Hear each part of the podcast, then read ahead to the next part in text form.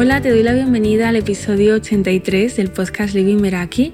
Yo soy Esther y en este podcast para el diseño de una vida en tus propios términos te invito a experimentar a través de propuestas prácticas para que te quedes con lo que te sirva y descartes lo que no.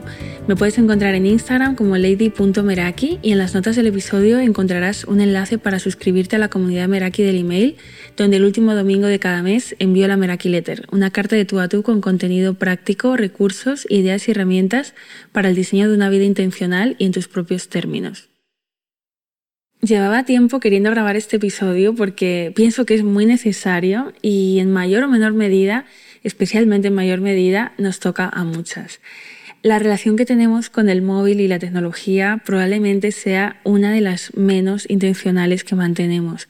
Y sumado a que es una relación en la que estamos inmersas todos los días, se traduce en fugas de energía constantes un ratito de Instagram ahora por stories, un ratito después por reels, ahora miro el WhatsApp, ahora llega una notificación, un correo nuevo.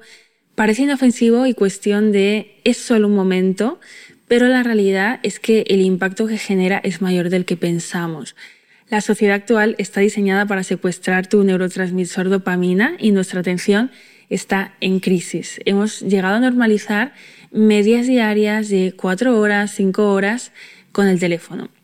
Y grabo este episodio porque si hacemos un repaso a nuestra vida, puede que nos demos cuenta de que a veces estamos mirando donde no es, poniendo el foco donde no es. Por ejemplo, me cuento que estoy despistada, que no soy capaz de mantener la atención en lo que estoy haciendo y en consecuencia me culpo por ello. Y no se me pasa por la cabeza relacionar esa sensación con haber estado revisando todas las aplicaciones de mi móvil en bucle en la primera media hora de la mañana desde la cama. Nos enfocamos en lo que creemos que necesitamos cambiar a nivel de identidad y dejamos de atender esos micro hábitos que restan y drenan. Y de ahí nos sentimos abrumadas, saturadas, con niebla mental y no sabemos por qué o, lo relacionamos con lo que no es, cuando es consecuencia del exceso de estímulos. Y aquí es momento de mencionar a la dopamina, la hormona de la recompensa y de la satisfacción, la sustancia química que gobierna los centros de placer y dolor del cerebro de la que sin darnos cuenta somos esclavos y que también nos aleja de vivir días en nuestros términos. Este puede ser un escenario típico de la vida de cualquier persona y es te levantas, ves las notificaciones de WhatsApp, nada más suena el despertador, te dices que vas a entrar un momento en Instagram a ver qué hay, decides mirar el correo por si hubiera algo urgente y pum, no ha pasado ni media hora desde que has abierto los ojos y ya estás sobrecargada de estímulos. He aprovechado para rescatar respuestas de la cajita de Instagram cuando pregunté por vuestros ladrones de energía y esto es lo que predominaba en, las, en las respuestas. Scrollear en Instagram viendo reels, abusar de las redes sociales, tener en la mano todo el día el teléfono, mirar Instagram cuando estoy aburrida, usar el teléfono hasta que me voy a dormir, mirar de forma compulsiva las notificaciones, coger el móvil y mirarlo mientras estoy comiendo sin estar viendo nada en concreto, quedarme mirando el móvil en la cama por las mañanas, entrar en Instagram por inercia cuando en realidad había cogido el móvil para otra cosa. Y es importante tomar conciencia de esto porque sin duda alguna influye en la construcción de una vida en nuestros términos, porque a consecuencia de ello hay valores que estamos perdiendo. Te cuento algunos y, y voy observando si te sientes identificada. El primero es la paciencia. Estamos inmersos en un entorno en el que tenemos lo que queremos a golpe de clic, ya sea la compra online, eh, un pedido de comida, una película, mensajes que llegan al momento. Las aplicaciones que tenemos en nuestro teléfono programan nuestro cerebro para recibir una retroalimentación rápida y al recibirla de manera continuada, ya sea con notificaciones, con likes, con comentarios, con respuestas que llegan al momento, nos condicionamos a nosotras mismas a esperar resultados rápidos en el resto de cosas que hacemos y esa sensación se refuerza con todos los impactos que recibimos y que nos garantizan resultados rápidos. Queremos las cosas ya, adoramos el cortoplacismo y esto también nos lo llevamos al terreno personal a la hora de pensar en nuestros objetivos, ¿no? Eh, quiero emprender y tener éxito ya, quiero perder peso ya, quiero desarrollar esta nueva habilidad ya. Y esto también nos lleva a compararnos con otras personas, a sentir que no somos competentes o que somos lentas o que no somos lo suficientemente buenas y entramos en un bucle de la prisa, de querer esos resultados rápido, porque nuestra visión de la realidad y la percepción del tiempo se distorsionan. Y si no logramos esos resultados rápidos, pues nos desanimamos y ante esa incertidumbre de lo que puede pasar, desistimos antes. Y, bueno, hay una frase que, que me gustó mucho y que resume muy bien esto y que podemos aplicarnos, y es que nada en la naturaleza sucede apresuradamente. A veces desistimos y pensamos que lo que queremos no es realista y perdemos de vista que lo que no es realista no es la meta en sí, sino el tiempo que nos estamos dando a nosotras mismas. Y si observas los mensajes que llegan de fuera, eh, te, darás cuenta también de cómo ofrecen esos resultados milagrosos que están alineados con esto que tendemos a buscar, ¿no? que incluyen el, factor de, de, lo fácil y del corto plazo. ¿no? O sea, dietas milagrosas en una semana, aprender idiomas en un mes, conseguir resultados rápidos emprendiendo desde cero. En definitiva, el entorno en el que vivimos no facilita el cultivo de la paciencia. Después, otro valor que se está perdiendo es el de la concentración o el de la atención. Y es que cada vez nos resulta más difícil mantener la atención en algo. Y las redes sociales y otras fuentes de estímulo compiten cada día por nuestra atención. Y eso explica también que estén diseñadas para ser adictivas. ¿no? Nos estamos acostumbrando a ese umbral de escasos segundos de atención que nos traen los reels y plataformas como TikTok. Ejemplo, decides ponerte a trabajar, te das cuenta de que antes de afrontar ese proyecto o tarea eh, que tienes por delante, pues de pronto quieres revisar el tiempo, la prensa, el correo o hacerte un café y en consecuencia procrastinas. Y es que a medida que nos llenamos de estímulos, nuestra concentración se desvía cada vez más hacia el corto plazo y la visión de la realidad se distorsiona y, nos vemos incapaces de hacer aquellas cosas que nos suponen un reto y que tendrían un impacto positivo en nuestra vida. Según algunos de los últimos estudios publicados, los adolescentes solo son capaces de concentrarse en una tarea durante 65 segundos y los adultos apenas pueden aguantar 3 minutos. ¿Qué te dicen estas cifras? Después está el autocontrol y es que cuando, por ejemplo, cogemos el móvil sin intención y nos sumergimos en las diferentes aplicaciones, perdemos el control, perdemos la noción del tiempo, pasa media hora y tenemos la percepción de que solo han sido unos minutos y queremos más y más. Por eso a menudo nos llevamos la sorpresa cuando vemos la media diaria de uso de móvil y nos sorprende porque pensábamos que estábamos pasando menos tiempo y, y porque también tendemos a decir que nos falta tiempo y lo encontramos ahí. No sé si te ha pasado que si inicias el día con el móvil, quieres más a lo largo del día y si lo inicias alejada de él, pues eh, lo utilizas menos.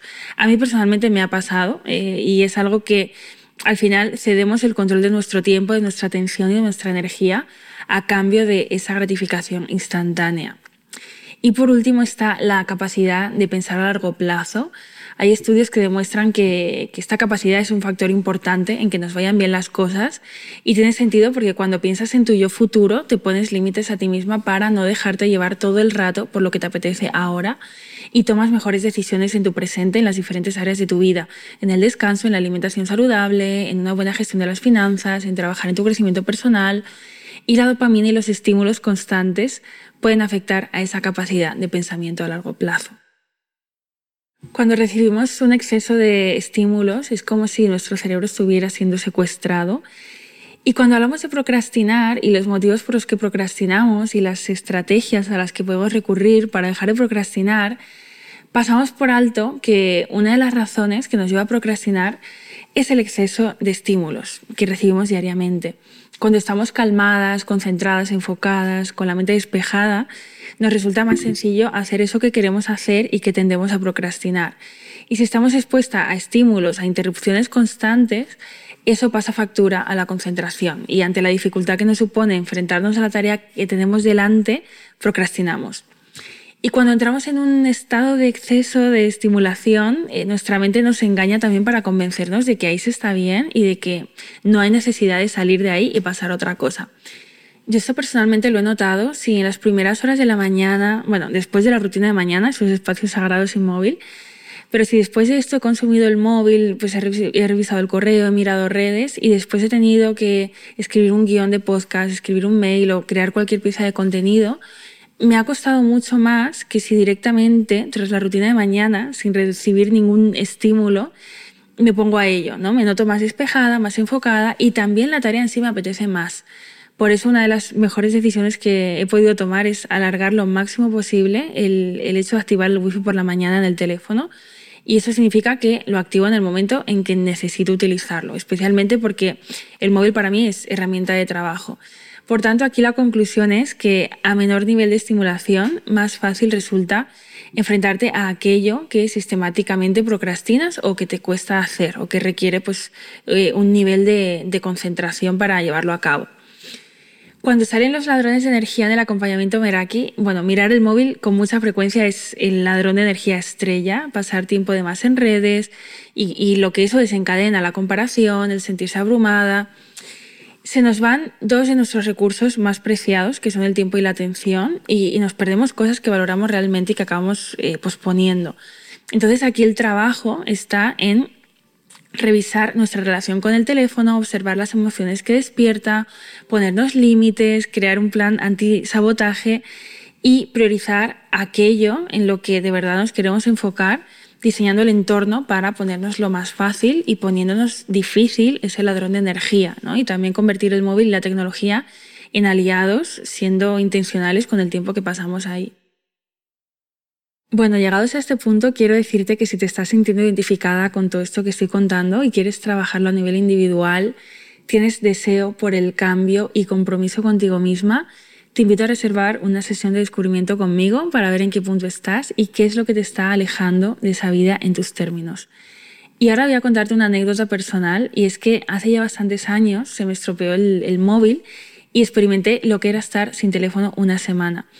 Es verdad que ahí, pues bueno, era uso puramente personal, era una época en la que las redes que había no, no eran quizá tan adictivas como son ahora, pero recuerdo que al inicio tendía a alargar la mano a la nada. O sea, yo estaba en, la mesa, eh, en el ordenador, haciendo cualquier cosa y alargaba la mano a la nada, pensando que ahí estaba el teléfono, fruto de la inercia de ese comportamiento aprendido y automático. Y era como esa fase de FOMO, de adicción. Y a medida que fueron pasando los días, me fui sintiendo más tranquila y de hecho me ofrecieron tener un móvil de repuesto hasta que se arreglaba el mío y me di cuenta de que una parte de mí no lo quería y se resistía. Me estaba acostumbrando y, me estaba gustando esa sensación.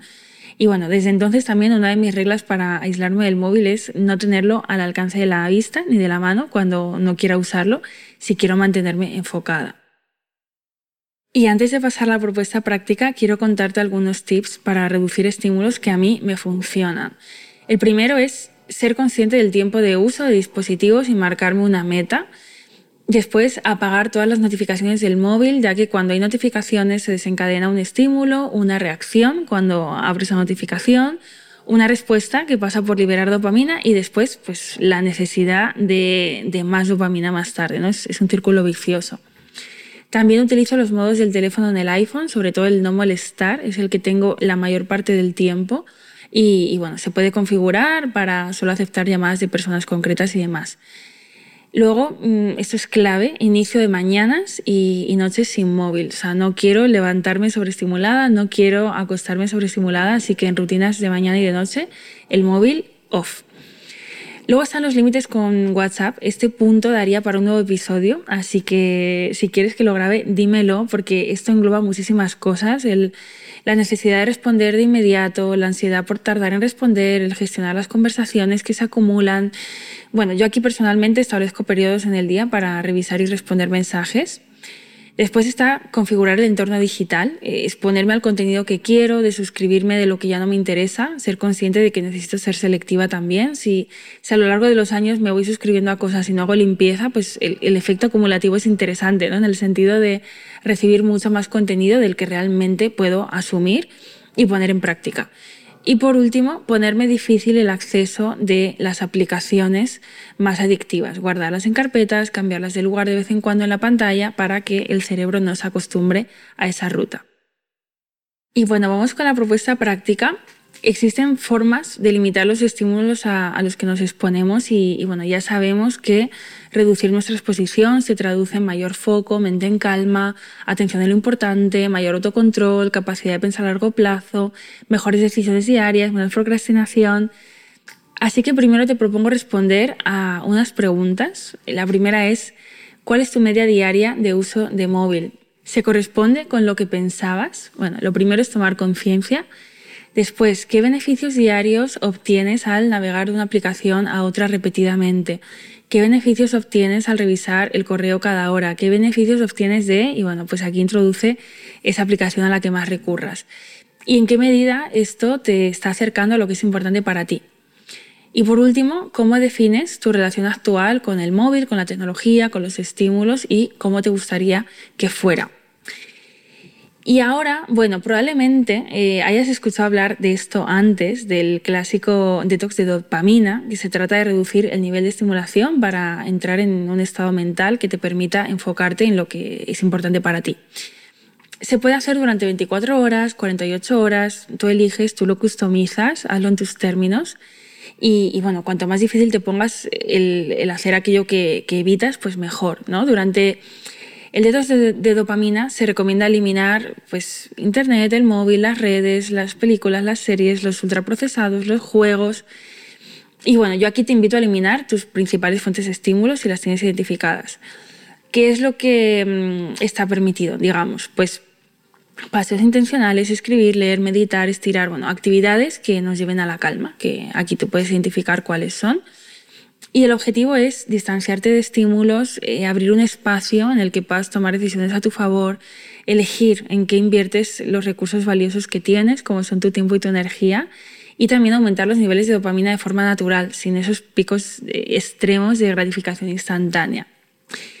¿Qué ocurre con el detox de dopamina? Lo podemos hacer. O sea, para mí esto es una experiencia brutal porque también si, si estamos haciendo esto durante un día o dos, pues probablemente nos escuchemos, nos, atendamos de una forma que quizá no habíamos experimentado.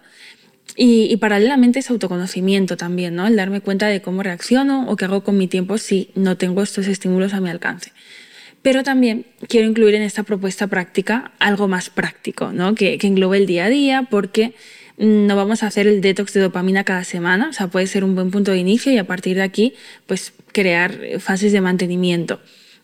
Así que toca encontrar otras formas de integrarlo y aquí te invito a pensar en cómo reducir esos estímulos en tu día a día, porque es más importante lo que hacemos de manera sostenida en el tiempo que lo que hacemos de manera puntual.